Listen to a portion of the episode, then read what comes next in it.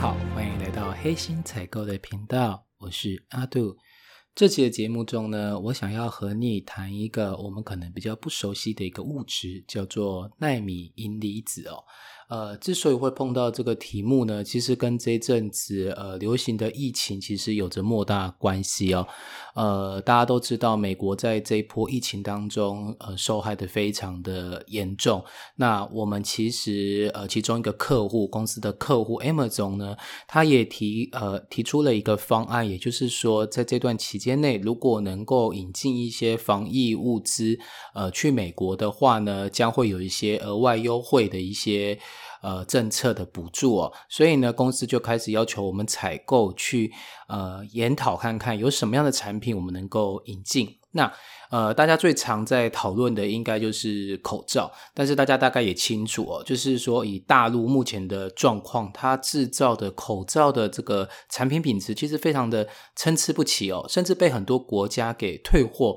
回去了大陆。那我们也没有信心在我们采购的部分能够真的呃制作出一些比较好的品质的口罩，所以呢，我们就退而求其次，就想想看，除了口罩之外，还有什么防疫产品？是我们能够做的。那其实，呃，我们这个卫福部啊，之前也有呃做过一些宣导。他说，碰到这波疫情的时候，哈。勤洗手才是这个自保之道，哈，也就是说，其实除了戴口罩之外呢，好好的去洗干净你的手呢，那对于这个疫情的防疫是有非常正面的帮助，呃，所以那时候我们就打算从这个洗手，呃，洗手液去去做一个采购。那我们大家都知道，其实呃，有时候我们人在外面哦，出外的时候呢，其实并不见得一定能够找到水源，所以这时候大家可能会使用一个东西叫做干洗手。这样的一个东西哈，来来清洁你的双手。那干洗手通常里面可能是含有酒精成分，能够有效的抗菌。那我们采购就针对了干洗手的这个产品呢，开始去进行了了解。那在了解过程中呢，就发现有业者啊，其实他把这个纳米的银粒子哦，添加到了这个干洗手当中。那当初我们看到的这样的一个产品介绍的时候，其实是非常感兴趣的哦，因为它意是说这个纳米银离子啊，它能够彻底的破坏掉这个细胞壁哦，那可以真的可以杀死掉细菌，而且它能够不断的重生哦。这个银离子不会说杀死一个细菌，它自己也消失掉，它还会不断重生。那我们就觉得哇。那这样子，它就能够达到一个长期的哦抗菌的一个效果，所以一开始是觉得非常的惊艳。那后来经过我自己收集到的一些文献资料，再去研究了一下这个纳米银离子的时候呢，其实我开始有了怀疑。那这一集节目当中呢，我就会告诉你啊，其实我先直接说结论，其实到最后面我们没有采购这样子的一个商品，那到底是为什么呢？那我们就开始来聊一下关。关于纳米银离子这件事情哦，因为它这个产品其实是目前已经应用到我们生活中很多很多的层面，从你穿的袜子啦、衣服啦、洗手乳啦什么的，其实很多都已经有添加这样的纳米银离子的东西在里面的。那究竟它的成分是什么？那它的功效是不是他讲的那么样的神奇？那又为什么我到最后的决定是不采购这样的一个物质？那一定要分享给你知道。呃，我我我们先讲哦，其实很久以前大家都知道。在一些传说当中啊，这个银啊，它其实对于杀死一些吸血鬼或法力高强的巫师，在西方认为里面这是很有效的一个武器哦。他们使用这个银弹，哦，就是用银制造的子弹，他们可以有效的杀死吸血鬼啊，或是法力高强的一些巫师。那包括呢，就是在这个格林童话里面的故事当中也有讲，其实巫师呢，他不怕一般的子弹，但是他很怕银弹，被银弹他真的会被银弹杀死。那我们。不知道用银制造的子弹是不是真的能够这么强大的这个辟邪的一个力量哈？但是科学家们早就知道，银它可以杀死微生物哦，它确实有杀菌的功能。那现在要发现，呃，纳米尺度的微小银粒子，它杀菌能力甚至是。更强的。那我们稍微的理解一下，就是说为什么银离子它用什么样的一个呃一个一个方式来杀死所谓的细菌呢？那其实呢，呃，这个银离子啊，它的抗菌的一个原理是，呃，它是一个带电的银离子哦，银离子它是比较大的一个单位，银离子是比较小的一个单位哦。那它这个银离子呢，它接触到有负电的微生物细胞后呢，就会相互的吸附着。那银离子它会刺穿细胞的外表，破坏细胞的 DNA，然后它还会抑制它蛋白质的形成，让细胞没办法代谢，也没办法繁衍，那还会让它死亡。所以它就因为这样子而能够达到灭菌的一个效果。那当细胞失去活性后，银离子会离开，并且继续抗菌，然后具备这个长期呃持续的抗菌的一个能力。简单来说啦，就是。银离子它能够破坏细胞结构，而且它能够杀死这个细菌。那当初我准备要采购这个干洗手呢，厂商他其实就推荐了我一个，他说，呃，这个是无酒精的干洗手，因为他告诉我，一般的酒精哦，其实它会呃在挥发过程中会带走你手中的水分，所以呢，你常使用酒精来做消毒洗手的时候呢，可能会让你手部变得非常的干燥，就是手会越来越粗，越来越粗。所以呢，他们研发的这个叫做无酒精哦的一个抑菌干洗手的慕斯哈。干洗手的一种慕斯，它是没有酒精的。那它主要的成分之一就是纳米银离子。那他说呢，纳米银粒子因为比银离子要大。哦，银粒子，粒子是比较大的单位，离子是比较小的单位。那粒子呢，它能够达到十到二十层的角质层，就是它被我们皮肤吸收之后，它会往下渗透十到二十层的角质层，但是它没办法穿透皮肤进入体内，那它最后也会被皮肤给代谢掉。那它的杀菌方式呢，就是它会缓慢的哦，它从银粒子的状态要变成银离子的状态才会有杀菌的功能，所以它会缓慢的释放。银离子，那简单来说啦，就是银离子它的分子比较大，它不会穿透你的皮肤，但是它真正要作用的时候呢，它还是要变成比较小分子的一个形态，就是银离子要变成比较小颗之后，它才有办法去呃杀死细菌这个样子哦。那呃银离子它有哪些应用呢？为什么会急着要跟大家去讨论？因为后来发现它目前的应用面非常的广，除了一些航太的材料工业上面的使用之外。在我们生活中哦，我稍微查了一下，包括这个油漆啦、净水器啦、奶瓶、口罩，还有一些吸湿凉感衣哈，还有一些袜子。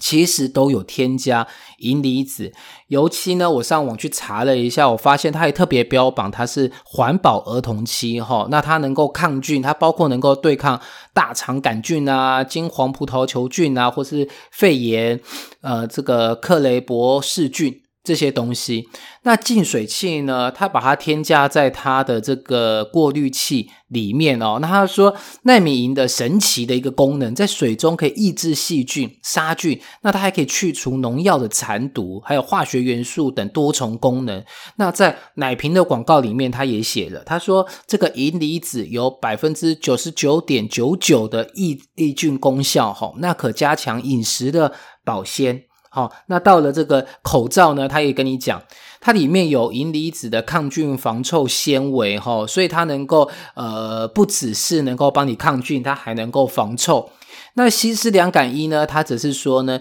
这个。银纤维袜的银纤哦，是使用真空镀件的方式哦，将银离子结合在纱线上纺织而成。听了这么多之后，你就会发现银离子这个东西基本上它蛮厉害的，它不只能够抗菌呢，还能够除臭。哦，它有非常这些不蛮厉害的一些功能。那为什么到最后我却没有再去采购银离子这样的一个系列的产品呢？而且我也要提醒大家，如果一旦看到有银离子这样的一个标题的时候，尽量要避免采购。原因其实很简单，他是这样讲哦，呃，通常我们都会写纳米银离子。那在纳米的技术下，银离子它的呃颗粒会变得很小很小很小哈。为什么要变这么小？因为你想哦，一颗呃，譬如说篮球的面积，它在同一个空间内，它所能接触到的周围空气就是一个篮球的表面积的一个状态。可是如果一样的空间，你放进棒球，你可能可以放五颗棒球在里面。那因为棒球比较小，它的表面积每一颗看起来很小。可在同个空间内，它可以放比较多的棒球，所以它接触空气的面积就会增加非常多。也就是说呢，我们利用纳米技术把银离子缩小之后呢，反而在同样的剂量底下，它能够消灭的细菌应该是可以更多的。但是呢，因为它的粒径很小，它哦，它的分子结构非常小，所以它很容易可以穿越皮肤黏膜的人体屏障。那经过血液在体内这样循环，它可以达到人呃这个体人体内的其他的内脏的各个部位。那有研究就表示喽，这边很重要，它会损害你的肝细胞、神经细胞。那当大量银离子在人体内沉积后呢，会对人体产生不可逆转的影响。OK。它今天就是像那个呃，我的厂商跟我讲的，它是以粒子状态的时候，因为颗粒比较大，分子结构比较大，所以它无法穿越你的皮肤。但是它如果要发挥它抗菌的功效，它势必要变成比较小的银离子的状态，它才有抗效的功能。那它变成比较小的银离子状态呢，基本上它就会渗透到你的，就能够渗透到你的皮肤里面，然后呢，它就会呢造成你身体里面，不管是你的肝细胞、神经细胞，其实都有可能会受损哦。那这个一定要有一些，就是理论上面的，或是法规上面的限制，我们才会去看。但在目前台湾里面，我其实找不到相关的法规去规定纳米银离子的使用规范。其实这真的在台湾目前是找不到的。可是呢，我找到了两个案例，一个是美国，一个是加拿大。哈，那美国跟加拿大对于纳米银离子这件事情发生了一个什么样的一个限制呢？其实，在二零零三年就发生过。三三星哈，一个品牌叫做三星，它有推出一个纳米银洗衣机哦。三星奈米银洗衣机，它在北美地区因为受到抵制而被迫主动召回，也就是说，卖到美国去的时候，那时候还没有法规直接限制它不能去做销售。但是因为呃，可能在民间里面有非常多人去抵制这样的产品，最后它也是被迫主动召回。那在二零零六年十一月的时候呢，美国环境保护局。要求在美国销售使用纳米银的企业哦，有义务要向这个美国环保环境保护局呈示关于产品安全性的科学论证。那这其实就是美国对纳米银的一种叫停。什么意思呢？也就是说，就像我们刑法里面有一种东西叫无罪推定。当别人要控告你有罪的时候，必须要先举证为什么你有罪，而不是由你被告人去主动证明自己无罪哦。如果要由你自己去证明无罪的话，那你会发现你会被他们忙碌哈。每个人只要随便提起一个罪名，你就拼命的举证哈，拼命举出资料说啊，其实不是我，其实不是我之类。所以，其实，在法律上是采无罪推定。一般我们都认为你是没有罪的。要说你有罪，你必须自己提出罪名。可是纳米银这件事情很有趣的地方，就是在美国的一个，就是美国环境保护局的一个要求底下，它不是由美国环境保护局提出论证说纳米银它是有伤害的。它还没有办法提供这东西，可是它要求你企业先去告诉大家，你这产品是没有伤害的哦。你要自己先去证明你自己对人体不会造成危害。乍听之下好像很合理，可实际上你在操作的时候，你怎么操作呢？比如说，我今天想卖一个纳米银的袜子，然后我要证明它对人体是不会有任何伤害的，我要怎么证明？我要找人家去做人体试验吗？来穿了一阵子之后，临床报告再告诉我们说。纳米银袜子对人体不会造成伤害，很麻烦的。其实基本上，他寄出这样的一个措施，基本上就是不让你再去销售纳米银了。OK，那在第二个例子就是加拿大。那呃，美国是在二零零六年去做这样的一个限制，那加拿大是在二零零九年的时候，他也。提出了这个强制性的一个规范哦，要求纳米科技产业在开发纳米材料时，必须提供相关安全性的评价资料。哦，从这两个美国跟加拿大他们的一个要求，你就可以发现他们的立场其实非常单纯，就是他认为你要销售这产品，你就先告诉我这个产品是无害的。OK，那一般来讲，也就是禁止你再去销售这样的一个产品。那呃，目前纳米银安全风险评估的标准，其实一直没有明确的确定下来。但是在美欧美哦，纳米银抑菌材料是被明令限制应用于人体的，也就是说，它可能还可以使用在一些航空设备或是其他设备上，但是它不是不准你直接使用在有可能会接触在人体上面的东西。OK，这是国外目前对于纳米银离子的一个限制。在国内台湾其实现在还没有去做这样的一个限制，所以你可以看到有什么吸湿凉感衣啦、银纤维袜子啦，甚至有什么口罩。啦，然后还有什么净水器，甚至连油漆哦，都去添加了耐美银离子这样的一个呃元素在里面。那实际上，我觉得这是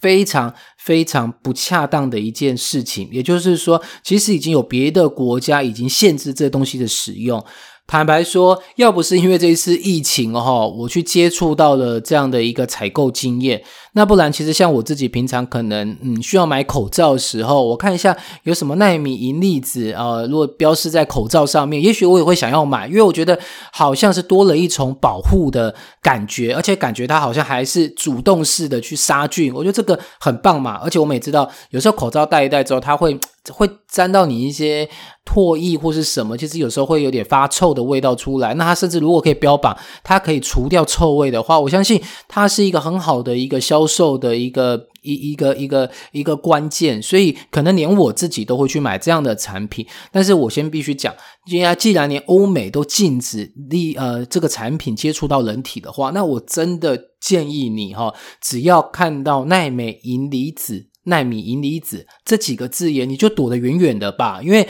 实际上，虽然没有任何证据可以直指它会对人体造成任何很明确的一个伤害，但是各国其实都已经在限制它的使用了。那台湾呢？虽然台湾政府还没有明令禁止，但是我觉得也因为刚好研究到这个题目了，我觉得一定要跟大家分享，这个可能它的伤害并不亚于这个塑化剂等等的哦。好，那。最后面我们聊一下，那奈美银粒子它一定是一个非常不好、非常呃万恶的一个产品嘛？其实。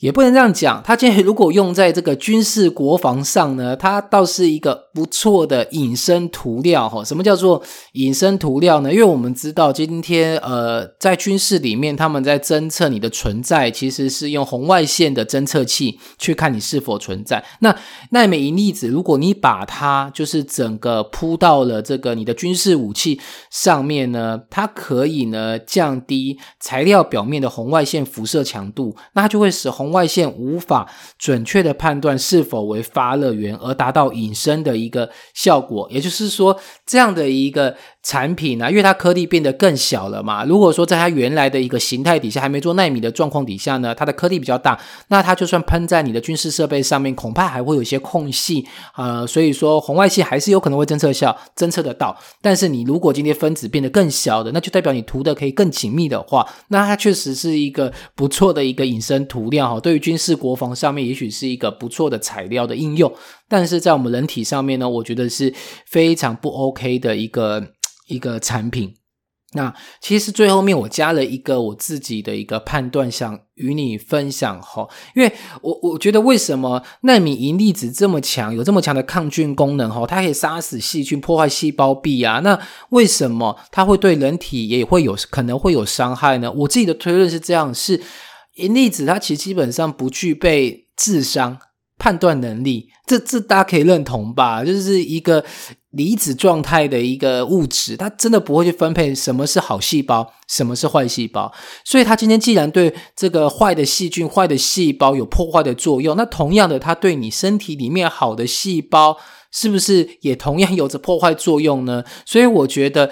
这个。纳米银离子它不会分辨什么是好菌，什么是坏菌，对吗？什么是病菌，什么是益菌，所以它应该是一体看待，怎么样通杀？所以才会说，为什么它对你人体可能会有危害，就是因为它既然能够破坏细胞的细胞壁，使细胞死亡的话，那我觉得它就就不会去区分你是所谓的病毒还是所谓的好菌，它一定会一一视同仁，好全部通杀掉。所以在这个节目中呢，我希望你就是千千万万不要去。使用这样子的一个产品，那我自己过去其实好，就是我其实有买了一个那种就是抗菌除臭的袜子，我有点印象，好像它有标榜它是银粒子，那我就会赶快把这个产品赶快扔掉，就不要再做使用了。那我也希望就是透过一些节目呢，还有包括我们自己的政府，能够去研拟出一套对于纳米银离子的使用规范，就是这种东西如果。别的国家已经做禁止了，甚至有在害担心害怕它的伤害，然后又或者像我刚刚自己的推论一样。它没有办法去分辨是好菌还是坏菌，有可能会对人体造成伤害的时候，我觉得政府应该要负起责任，去把这个产品去做一定程度上面的管制哦。那其其实，如如果以以我自己的经验来讲，我过去在做内销台湾市场，由于我们通常都是法规没有限制及自由嘛，对吗？法规没有去限制它的话，那基本上你就可以使用它的情况下，我那时候在做国内市场，我确实会使用这样的一个成分，但因为我现在。做的是美国市场，那我们的老板一直告诉我们哦，就是美国的律师还有美国的人民非常的厉害，你只要这个产品可能会有一些危害的时候，你就准备被告到死。所以我们在引进一系列的产品到美国之前，我一定会对它的成分了解的非常透彻，起码要保证在我们采购的这个关卡里面，我们有注意到所有的细节，不要害公司到时候因为这样的一个状况被告。所以我对它的产品的挑选，其实远比我当初引进到台湾的产品挑选会更为的。严格哦，这这这真的是没办法，因为以商人来讲嘛，就告诉你会罚很多钱了，你还敢去违反它？你不敢。但是如果以台湾来讲，很多法令都是这样的松散，甚至还不够严谨。因为但也不能这样怪，因为有些产品也确实是新产品，法律其实还跟不上这些新东西的角度的时候呢，它有时候就没有办法马上明令去做限制。那我一直想呼吁，就是赶快去对这些。产品起码去做某种程度上面的限制哦，那来保障大家的一个安全。前阵子我听到了一个。呃，在杂志上看到一个蛮有趣的人物专访，那他是谁？我其实有点忘记了，但是我觉得他有一句话让我觉得很好玩。呃，他很像一部电影的名称叫《让子弹飞》，他的意思是说呢，现在这个社会的资讯来得太快，新产品实在太多。那以前呢，他总是会抢在第一时间，想要了解这些新产品、新知识，让大家让自己能够活在呃这个当下的流行上。但他后来说，其实他后来。呃，会发现这些资讯有时候刚出来，大家会抢时间性，所以出来的有时候可能是假的。就像有些新闻，他为了抢收视率，他可能还没有充分的采呃求证底下，他就先爆出来他听到的内容的时候，那这样没有经过求证的资讯，可能就是不正确的资讯。那他认为我们不需要在第一时间接受这么多新的资讯，所以他说让资讯飞一下吧。就是说，让资讯等一下，你不要急着解读它，不要急着去了解它，你让这资讯发酵一下，再去看看后面它是不是真的被求证。那我觉得他这个的说法我也蛮能够接受。所以有些新产品的一些发生的时候呢，其实我现在都花更多的时间去了解这项产品，而不是像以前为了抢一个呃热销，或者是为了抢一个时间点，那很快动作就把它采购进来。那我觉得这个是一个不负责任的采购。态度好的，希望今天的节目呢，能够对你有些呃，不要说帮助，应该说能减少你一些伤害，好吗？如果你手上有在使用这样的一个银离子的产品或银粒子的产品，都一样，麻烦你不要使用，把它丢弃掉。好的，谢谢你的收听，那我们下次再见喽，拜拜。